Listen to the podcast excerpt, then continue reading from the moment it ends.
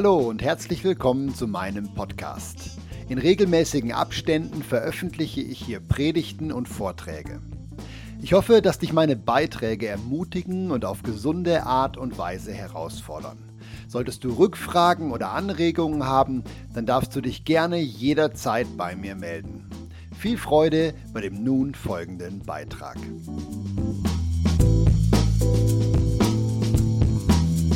Ich habe mir einen Zettel gemacht heute. Guck mal, was hier drauf steht.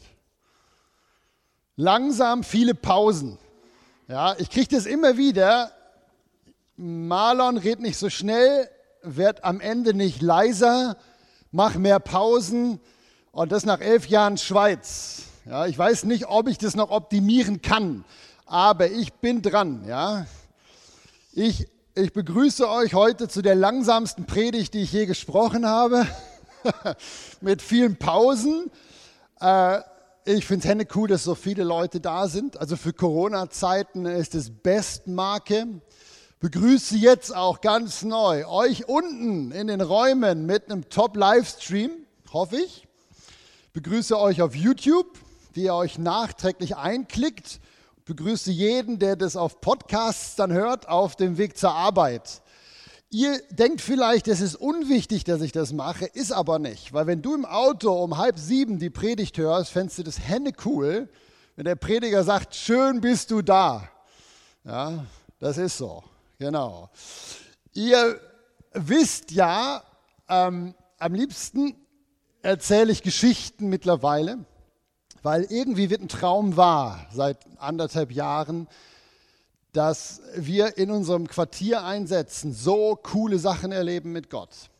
Und das könnte ich auch heute wieder machen. Aber ich mache das heute nicht. Heute ist was anderes dran. Heute ist ein wichtiges Thema dran. Und ich werde heute eine richtige Lehrpredigt halten. Ja, der eine oder andere wird vielleicht sagen, äh, Fleisch am Knochen.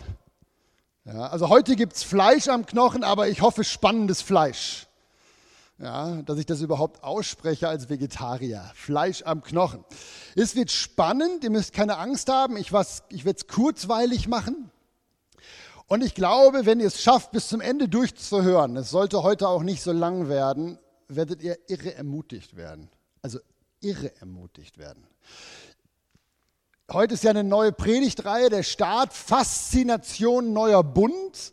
Und ich finde es wirklich faszinierend, den neuen Bund. Schade, dass so viele Christen den noch nicht richtig verstanden haben. Darum jetzt die Predigtreihe.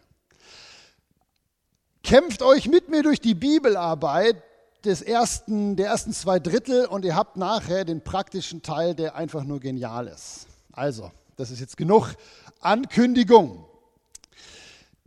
Spannendes Thema, vom zornigen Gott zum liebenden Vater. Startthema für die neue Reihe. Ähm, ich habe dieses Thema gewählt, weil ich selber hautnah damit zu catchen hatte, davon betroffen war, von dieser Frage, weil ich habe angefangen, das Alte Testament wieder zu lesen, bewusst so die ganzen Propheten, Jesaja, Jeremia, Hesekiel, bin gerade im Hesekiel, und wenn man es so liest, wird man immer wieder mit Versen konfrontiert, die einem die Schuhe ausziehen. Ich habe euch mal einen mitgebracht, nur einen. In der Urform der Predigt, die war doppelt so lang, gab es mehr Verse, jetzt nur einen, der reicht aber schon. Das ist jetzt einer aus dem Jeremia, den ich vor einem Monat oder so gelesen habe.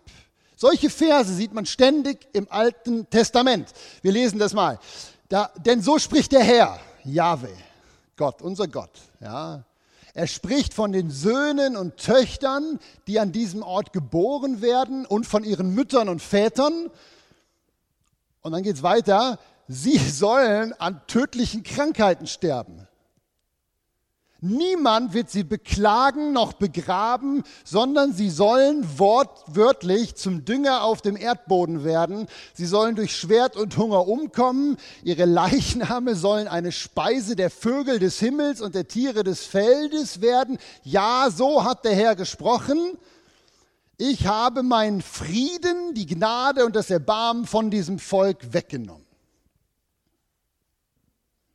Das ist eine Passage von ganz vielen, über die ich gestolpert bin, im Jesaja, im Jeremia, im Ezekiel. Und wenn ihr das Alte Testament lest, dann wisst ihr, dass das so ist. Ja. Und wenn man jetzt geprägt ist vom Neuen Testament, von dem, was Jesus über Gott sagt, von dem, was der Johannes zum Beispiel schreibt in seinem Brief, Johannes 4, Gott ist die Liebe. Und Jesus sagt, Gott ist der barmherzige Vater, dann äh, hat man wie einen Widerspruch. Ne? Das Problem ist, im Neuen Testament präsentiert sich Gott als jemand, der die Fülle des Lebens führen möchte. Im Alten Testament wirkt er als jemand, der ständig nur züchtigt und straft und das auf die gruseligste Art und Weise. Der Vers eben. Ne? Ähm, Im Neuen Testament sehen wir Jesus, der sagt, Gott will heilen und macht es dann auch, direkt demonstriert das. Und ihr seht hier in der Stelle, das Erste, was Gott sagt, ist, ihr sollt an tödlichen Krankheiten sterben. Ja. Im Neuen Testament sagt Gott, ich will, dass ihr glücklich seid. Und im Alten Testament sieht es oft so ganz anders aus. Und äh, ich weiß, es gibt auch Verse im Alten Testament, die wirken besser. Ja, in den Psalmen, Gott ist gnädig, Gott ist treu. Aber eben, dann freut man sich über so eine Passage, liest das nächste Kapitel und stößt dann wieder über sowas. Wisst ihr ungefähr, wovon ich rede? Dann nickt mal. Ja, ihr kennt das, ne? Wenn ihr das jetzt wisst, dann wisst ihr auch, wieso ich die Predigt halte. Das ist eine ganz wichtige Frage, der ich mich wieder neu stellen musste, als ich die Propheten vom Alten Testament gelesen habe. Und ich mache jetzt was Ungewöhnliches. Ich gebe die Antwort auf die Frage, wieso ist Gott so unterschiedlich, scheinbar im Alten Testament so anders wie im Neuen? Ich gebe euch jetzt die schnelle Antwort und dann reden wir drüber. Ist gut, also ich habe es euch aufgeschrieben. Das ist die Antwort. Ja. Ist ein bisschen kompliziert, ich gebe es zu, aber das ist jetzt die schnelle Antwort. Ein Satz. Gott reagiert im Alten Testament oft so vollkommen anders als im Neuen Testament, weil, das ist jetzt gelb, gelb ist immer wichtig, die Vereinbarung zwischen Gott und Menschen im Alten Testament so vollkommen anders waren als die Vereinbarung zwischen Gott und Menschen im Neuen Testament. Ja? Die, die jetzt sagen, alter Hut, weiß ich schon, könnten jetzt schon Kaffee trinken gehen. Ich möchte euch allerdings ermutigen, da noch ein bisschen drüber nachzudenken mit mir, weil nur weil wir das theoretisch verstanden haben, heißt noch lange nicht, dass wir in der Praxis auch danach leben, was jetzt kommt. Darum wäre es vielleicht interessant, noch ein bisschen länger da zu bleiben. Aber das ist das, was ich euch heute zeigen möchte. Ähm, diese Vereinbarungen, was ich hier Vereinbarung genannt habe, wird im Alten Testament, wird es oft Bund genannt. Gott machte einen Bund mit den Menschen. Da gibt es viele von. Ich habe euch jetzt drei Bilder mitgebracht, die für drei sehr bekannte Bünde stehen. Bilder sind immer gut zur Auflockerung. Ja. Erkennt ihr den? Das ist der erste Bund, den Gott mit den Menschen gemacht hat. Ein Hammerbild, oder? Also für alle die, die das jetzt nicht sehen, sondern Podcasts hören, man sieht hier zwei nackte Menschen, die umgeben sind von Tieren in einem wunderschönen Garten. Das ist ein Bild von Adam und Eva. Das ist eigentlich der erste Bund, den Gott mit der Menschheit geschlossen hat. Und ein Bund besteht eigentlich immer ein Vertrag aus zwei Teilen. Was ist, wenn es gut läuft? Was ist, wenn schlecht läuft? Hier war der Bund so, glaubt nicht dem Teufel und er bleibt für alle Ewigkeit gut und glücklich im Garten. Das ist der gute Teil. Der schlechte Teil war, wenn ihr dem Teufel glaubt, fliegt er raus aus dem Garten und euch geht es nicht mehr gut. Ganz vereinfacht gesagt, ja. Und ihr wisst, die ersten Menschen haben sich für den schlechten Teil entschieden, mehr unbewusst als bewusst, aber trotzdem und mussten raus. Das war der erste Bund. Na, dann weiß ich nicht, ob ihr das Bild erkennt. Wisst ihr, welcher Bund hier gemeint sein könnte? Ja, kann ich mal hören? Erkennt ihr den? Abraham, genau. Also für die, die das auf Podcasts hören, man sieht jetzt da einen alten, weisen Mann, der sich das Sternenzelt anguckt. Das ist auch ein ganz bekannter Bund. Äh, da hat Gott wieder gesagt, ja, wenn du meinem Versprechen glaubst, wirst du viele Kinder kriegen, reich werden und ganz viel Ehre haben. Wenn du meinem Versprechen nicht glaubst, das ist die zweite Seite der Medaille, dann wirst du keine Kinder haben oder nicht die, die ich dir geben will, kein Reichtum, keine Ehre. Abraham hat jetzt wie den Bund gehalten, war treu über Jahrzehnte und hat all das erlebt. Jetzt mache ich gerade eine Pause, merkt ihr? Das ist jetzt der dritte Bund. Erkennt ihr das auch, das Bild? Ja, das ist jetzt das Volk Israel vor dem Berg Sinai. Ja, für die, die das jetzt nicht sehen können. Und es gibt noch andere Bünde, ganz andere Verträge im Alten Testament, aber der ist jetzt wichtig für unsere Frage heute Morgen. Weil, ich sage jetzt mal aus dem Bauch raus, 95 Prozent vom ganzen Alten Testament behandeln die Absprachen zwischen Gott und den Juden, diesem Volk Israel. Und jetzt wird es noch wichtiger. Die ganzen schlimmen Verse, die wir lesen im Alten Testament, die behandeln auch alle diesen Bund, alle diese Absprachen. Es ist immer dann, wenn ihr euch erschreckt über euren Vater im Himmel und sagt, wow, dann geht es immer um die Absprachen zwischen Gott und dem Volk Israel.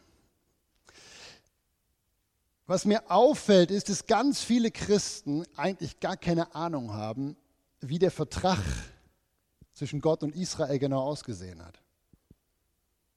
Wir erschrecken uns zwar über die Verse, wissen aber nicht die Vertragsdetails.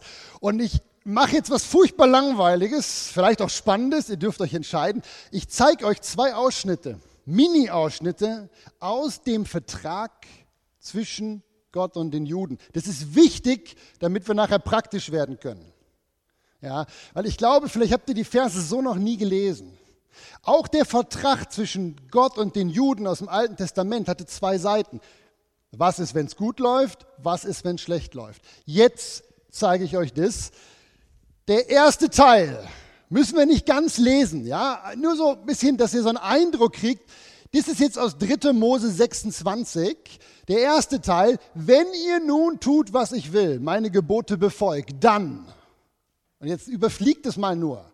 Ja, ich will euch Regen geben, das Land wird seinen Ertrag geben, ihr werdet satt werden, sicher wohnen, Frieden, ruhig schlafen, kein Schwert. Ich will mitten unter euch wohnen, ihr sollt mein Volk sein.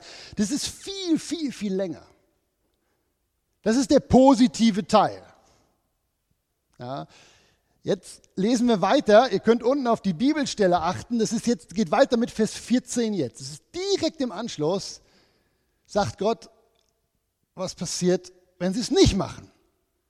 Ja, wenn ihr mir aber nicht gehorcht, und jetzt lasst uns das auch kurz überfliegen, dann wird all das passieren. Ich will Schrecken, Schwindsucht, Fieberhitze über euch verhängen, mein Angesicht gegen euch richten, zulassen, dass eure Feinde euch schlagen, wenn ihr mir immer noch nicht gehorcht, siebenmal mehr bestrafen um eurer Sünde und so weiter. Hier wird es dann ganz eklig, wenn sie dann immer noch nicht, der Text ist so aufgebaut, wenn ihr immer noch nicht dann gehorsam seid, dann werdet ihr sogar irgendwann eure Kinder aufessen. Steht in der Bibel. Ist krass. Jetzt ist wahrscheinlich wieder eine Pause angebracht. Das ist der Vertrag zwischen Israel und Gott. Ganz viel Segen, aber auch ganz viel Gegenteil von Segen. Und wenn ich ganz ehrlich bin, als ich mich damit so beschäftigt habe die letzten Wochen, ich hätte den Vertrag nicht unterschrieben. Das ist ja Wahnsinn. Das ist gnadenlose Selbstüberschätzung von Israel gewesen, dass sie das Ding unterschrieben haben. Klar, sie wollten den Segen, den haben sie gesehen. Das ist so, wie wenn ein junger Mann den Audi Q5 sieht, das Auto, und sagt, ich unterschreibe den Leasingvertrag, weil ich will das Auto, aber sich nicht überlegt, kann ich überhaupt die Raten bezahlen? Und danach riesen verschuldet ist. Genauso war das bei Israel. Sie haben den Segen gesehen, dachten, das ist schon cool, so einen Gott zu haben, aber das da haben sie nicht gesehen. Und wisst ihr, all die schrecklichen Verse im Alten Testament basieren wegen dem da. Und das müssen wir wissen, bevor wir zum schönen Teil kommen. Israel wollte den Segen, aber war nicht bereit, dafür was zu tun, beziehungsweise hat nicht verstanden, dass sie das nie erfüllen können. Die Raten waren zu hoch, würde man vielleicht modern sagen. Ähm, seid ihr noch bei mir? Ist gut.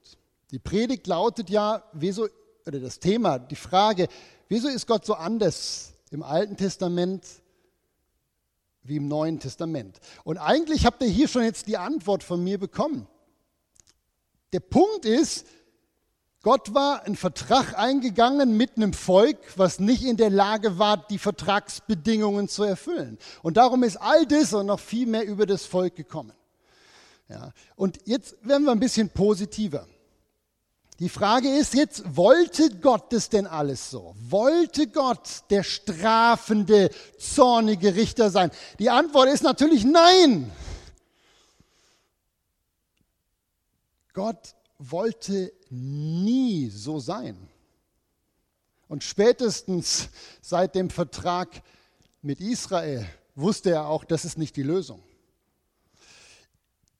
Ich zeige euch jetzt aus meiner Sicht zwei der traurigsten Verse aus dem Alten Testament. Zwei Verse, die so deutlich das Vaterherz von Gott auch im Alten Testament zeigen, was er eigentlich will und dass er so darunter leidet, dass das nicht passiert. Ich bin bei meinem eigenen Studium über den Vers gestoßen, den habe ich vorher nicht gekannt, bis vor sechs Wochen oder so. Spannend. Notiert euch den mal. Jeremia 3, Vers 19 und 20. Guck mal, was Gott hier sagt. Das Ding ist umgeben von, von Gewaltergüssen, was über Israel reinbricht. Und dann sagt Gott irgendwann, ich hatte gehofft, ihr würdet mich Vater nennen. Wortwörtlich steht das so drin. Und ihr würdet euch nicht von mir abwenden. Das war meine Hoffnung. Aber wie eine Frau ihrem Gefährten untreu wird, so seid ihr mir untreu geworden. Und dann geht es wieder weiter mit dem ganzen Schlimmen.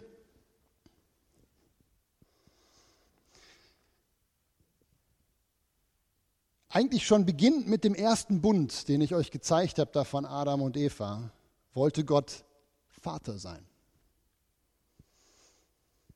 Aber spätestens seit diesen Bündnissen mit Israel wusste Gott, funktioniert so nicht. Funktioniert so nicht. Gott hat spätestens seit Israel gemerkt, darum habe ich euch diesen Vers gezeigt, ich möchte etwas, was so nicht funktioniert. Ähm, ich habe euch einen wichtigen Satz jetzt hier aufgeschrieben. Gott hat irgendwann gemerkt, wenn ich lieben will, wenn ich segnen will, wenn ich heilen will, wenn ich erfüllen will, darf ich keinen Vertrag mit den Menschen machen, wo die Menschen irgendeinen Beitrag leisten müssen. Oder anders formuliert, Gott hat verstanden, ich darf meine Liebe nicht abhängig machen vom Gehorsam der Menschen. Habt ihr es gehört? Ich darf meine Liebe nicht abhängig machen vom Gehorsam der Menschen. Und dann, und jetzt wird es schön, hat Gott eine coole Entscheidung getroffen. Und diese Entscheidung ist in der Geschichte bekannt geworden als der neue Bund. Der neue Bund. Ich weiß, hier sitzen jetzt Leute, die sagen, Marlon, das ist ein alter Hut. Ich bin mir nicht so sicher, ob das wirklich ein alter Hut ist. Weil wir reden alle vom neuen Bund. Aber ich bin jetzt fast 20 Jahre Pastor. Und ich kann euch versichern, ich weiß, ganz viele, die über den neuen Bund reden, leben nicht danach. Darum diese lange Einleitung. Darum gebt mir noch ein bisschen. Auch ihr auf YouTube noch nicht wegklicken. Ich zeige euch jetzt zwei Verse im Vergleich. Einfach nur, damit wir wirklich alle verstehen, was der Unterschied zwischen altem Bund und neuen Bund ist. Und zwar nicht leichtfertig nach dem Motto, ja, ja, alter Hut, sondern so richtig vom Kopf ins Herz. Zwei Verse. Der erste Vers, ganz kurz, zeigt den Zustand vor dem neuen Bund. Und dann kommt der gleiche Vers in einem anderen Kapitel, gleiche Worte, nach dem neuen Bund. Und das ist jetzt noch wichtig, dass ihr wie checkt, wo ist eigentlich der Unterschied. Weil ich glaube, ganz viele haben das nicht verstanden, auch wenn sie das Wort benutzen. Also, Zustand vor dem neuen Bund. Ich habe das jetzt, so, da. Ezekiel 18. Ja, Ihr merkt ganz kurz. So, das ist der Zustand vor dem neuen Bund, die Forderung. Da sagt Gott, werft ihr alle eure Sünden, die ihr verübt habt, von euch weg und schafft ihr euch ein neues Herz und einen neuen Geist, dann sollt ihr leben. Wortwörtlich steht es so in Ezekiel 18. Ja, und so lief's. So lief's im alten Bund, ja. Der Mensch musste mit aller Kraft probieren, seine ganze Schlechtigkeit, seine Sünde, seinen Egoismus, seine Leidenschaften aus eigener Kraft wegzudrücken. Der Mensch musste mit aller Kraft probieren, sich irgendwie ein neues, gehorsames Herz zu schaffen. Jetzt habe ich gerade ein Problem. Der Mensch musste mit aller Kraft äh, versuchen, sich einen neuen Geist zu schaffen, dann sollte er leben. Ja, habt ihr das gesehen? Ich muss euch jetzt gerade um Entschuldigung bitten. Guck mal, alle, die Ahnung haben von Computern, das ist gerade auf meinem Laptop passiert. Seht ihr das? Das habe ich, seitdem ich abgedatet habe, auf Windows 11. Updatet nicht auf Windows 11. Die Predigt ist zu wichtig, als dass ich das jetzt hierbei belasse. Gebt mir eine zwei Minuten, okay? Zwei Minuten, ich starte neu. Für euch YouTube schneide ich das nachher raus. Für euch kann ich das leider nicht rausschneiden. Denkt noch ein bisschen nach über den Vers, der ist wichtig, Ezekiel 18. Super. Seid ihr noch dabei? Das ist jetzt fast meine einzige Sorge. Seid ihr noch gedanklich dabei? Also mein Rechner funktioniert wieder. Ich hoffe, der schafft es bis zum Ende der Predigt. Das hinter mir ist der Vers vorm neuen Bund. Jetzt kommt exakt der gleiche Vers. Exakt der gleiche Vers. Aus dem exakt gleichen Buch, 20 Kapitel in etwa weiter. Und jetzt haltet euch fest. Da sagt Gott, nachdem er all die Katastrophen aus dem alten Bund gesehen hat, da sagt er, und ich will reines Wasser über euch sprengen und ihr werdet rein sein. Und ich will euch ein neues Herz geben und ich will einen neuen Geist in euer Innerstes legen. Ja, ich will meinen Geist in euer Innerstes legen. Erkennt ihr den Unterschied? Der Vers ist ja ganz ähnlich. Ja, hier geht es um, um, um Herz und Geist und Sünde und so. Dürft ihr noch ein Foto gerade machen? Genau. Und hier geht es auch wieder um Geist und Herz. Aber der Unterschied, der ist frappant. Ja? Im Alten Testament, im Alten Bund, musste der Mensch selber probieren, sich zu reinigen von seiner Sünde. Im Neuen Testament, zack, erledigt Gott es für ihn. Im Alten Testament musste der Mensch aus eigener Kraft probieren, sich irgendwie neue Herzenshaltung anzutrainieren. Darum diese hunderte von Geboten, Trainingseinheiten. Und im neuen Bund erledigt Gott es für ihn. Im alten Bund, jetzt könntet ihr schon die Predigt weiterhalten, ne, musste der Mensch seine Geisteshaltung verändern mit aller Kraft. Und im neuen Bund erledigt Gott es für ihn.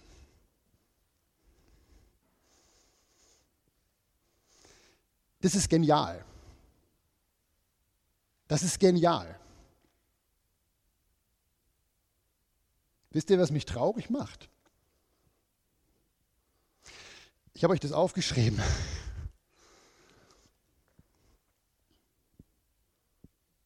Mich macht traurig, dass ganz viele Menschen zwar vom neuen Bund reden, aber nicht nach den Regeln des neuen Bundes leben. Darum war die Pause vielleicht gerade gar nicht so schlecht. Wir benutzen das Wort neuer Bund durch Christus, Halleluja, aber leben nach den Regeln vom alten Bund. Ich zeige euch das jetzt. Ich bringe jetzt drei praktische Punkte. Jetzt wird es praktisch und wahrscheinlich auch ein bisschen herausfordernd. Ich habe euch immer so die Kurzzusammenfassung geschrieben. Das ist der erste Punkt.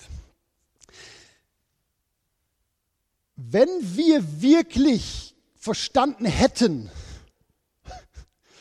was da im neuen Bund passiert ist, also nicht mehr ich selber irgendwie Lösungen suchen für meine Problematik hier und hier und hier, dann würde ich sofort aufhören, irgendwelche Dinge zu tun oder zu lassen, damit Gott mich mehr lieb hat. Wenn ich verstanden hätte, was da wirklich passiert ist, dass ich wie ausgetauscht bin ohne eigenes Zutun, dann würde ich aufhören, meine Sünden zu bekennen aus Angst, nicht gesegnet zu werden. Wenn ich wirklich den neuen Bund verstanden hätte, würde ich gar nichts mehr machen aus dem Druck heraus, Gott möchte das von mir. Es wird noch viel krasser. Ich würde aufhören, ständig zu hinterfragen, bin ich es wirklich wert, dass Gott mich lieb hat? Wenn ich den neuen Bund verstanden hätte, würde ich mich jederzeit, egal ob ich in tiefer Sünde liege oder gerade wieder versagt hätte oder mich fühle wie der Gottesheld, würde ich mich immer wohlfühlen in den Armen von meinem Papa würde mich immer lieben lassen. Ja, ich bräuchte nie Zweifel haben, dass Gott mich echt so liebt, wie ich bin, mit den Gedanken, mit den Tatsünden, mit meiner Persönlichkeit. Ich hätte null Zweifel daran, weil ich ja verstanden hätte, es geht gar nicht um irgendwas, was ich tue. Ich meine, der Paulus und so, die schreiben da ständig. Er sagt, im neuen Bund kann dich nichts und niemand trennen von der Liebe Gottes. Steht da so drin. Glauben wir nur nicht wirklich. Habe ich recht? Ich bin jetzt radikal. Ich behaupte jetzt was, von dem ich total überzeugt bin, dass das stimmt. Aber ich weiß, hier sitzen Leute, die das nicht glauben. Also verzeiht mir. Ja, ich glaube, im neuen Bund führt meine Sünde nicht mehr dazu, dass ich bestraft werde. Njada. Nett. Nett. Ich kann nicht Russisch. Amen. Das führt mich jetzt zum Punkt 2. Ich habe drei Punkte. Das war der erste. Habt ihr den aufgesaugt? Jetzt kommt der zweite. Auch wieder die Kurzzusammenfassung.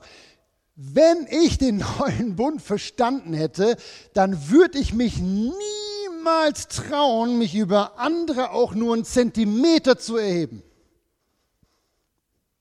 Und ich sage jetzt hier bewusst nicht über andere Christen, ich sage über keinen Menschen. Würde ich mich trauen, mich zu überheben? Lass mich das erklären. Wenn wir das verstanden hätten, würden wir uns nicht trauen, über Geschiedene zu denken, oh, meine Ehe funktioniert ja noch, der ist geschieden. Würde ich mich nicht trauen. Wenn ich den neuen Bund verstanden hätte, würde ich nicht herabschauen auf Alkoholiker und sagen, ich habe mein Leben im Griff. Würde ich niemals sagen, ja, das sind Drögeler, schlimme Kindheit.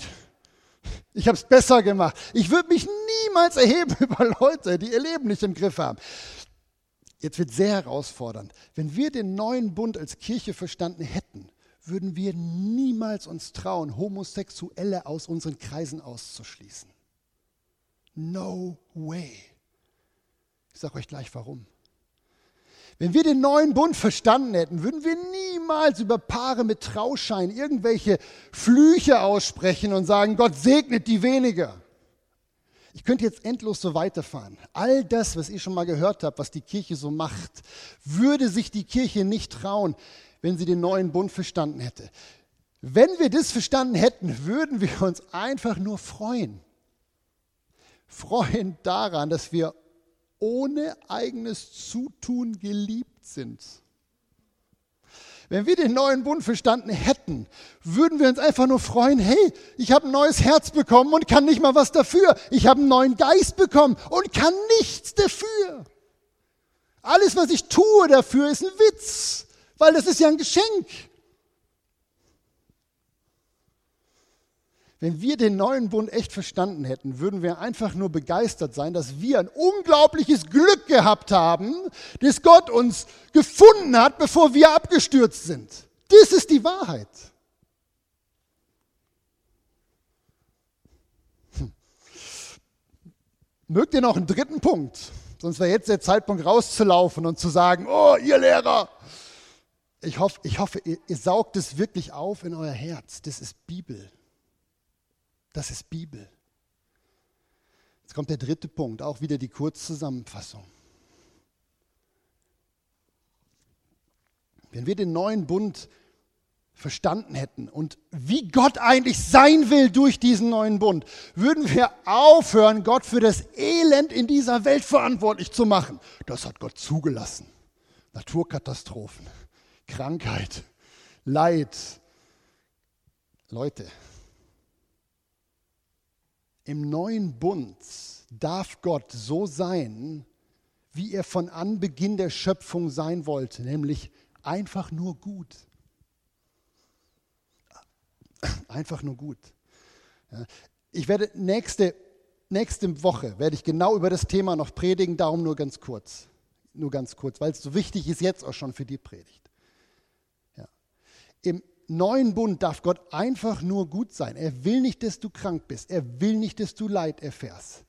Gibt es Krankheit und Leid? Natürlich gibt es das. Aber das gibt es nicht, weil Gott nicht gut ist, sondern weil der Teufel noch der Herr dieser Welt ist. Und weil, und jetzt kommt ein wichtiger Satz, den erkläre ich nächste Woche noch viel, viel ausführlicher. Der neue Bund hat eine Sache nicht gemacht. Der neue Bund hat nicht den Teufel als Weltherrscher abgeschafft. Der neue Bund hat aber dem Christen, hört mir gut zu, dem Christen Macht über den Teufel gegeben. Ich wiederhole das nochmal. Der neue Bund hat nicht den Teufel als Weltherrscher abgeschafft.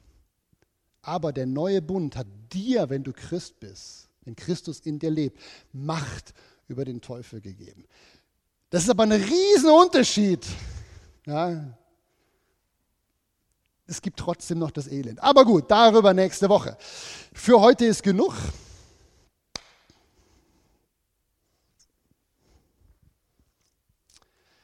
Ich wünsche mir effektiv, dass die Bethelkapelle, dass die FEG tun, eine Gemeinde wird im Sinne des neuen Bundes.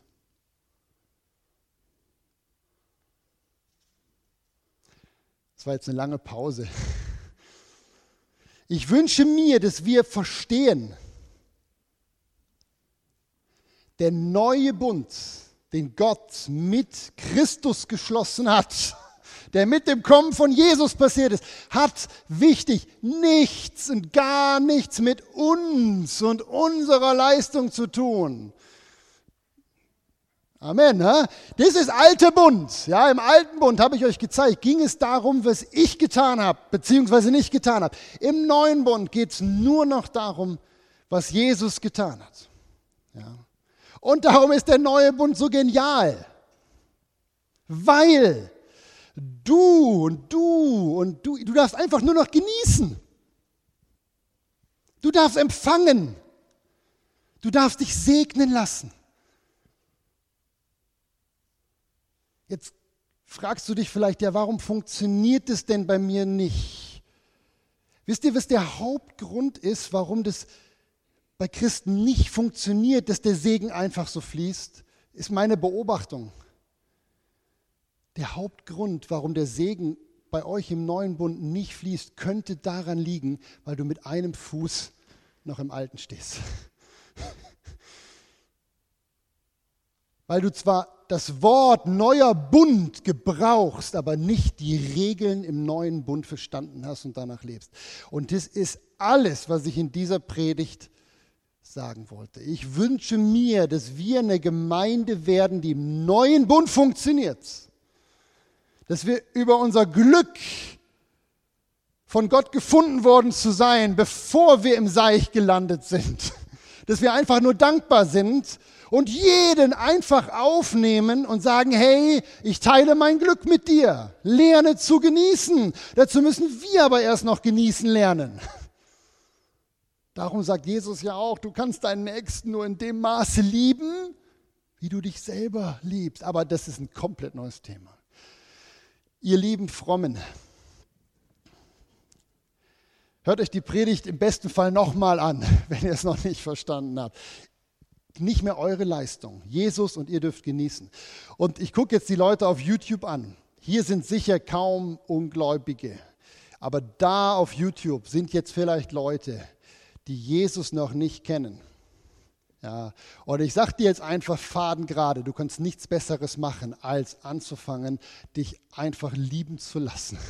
Ja, lass dir deine Sünden vergeben, den ganzen Seich wegnehmen, das geht innerhalb von einem Augenzwinkern. Lass dir ein neues Herz schenken, lass dir einen neuen Geist schenken und dann fang an zu genießen.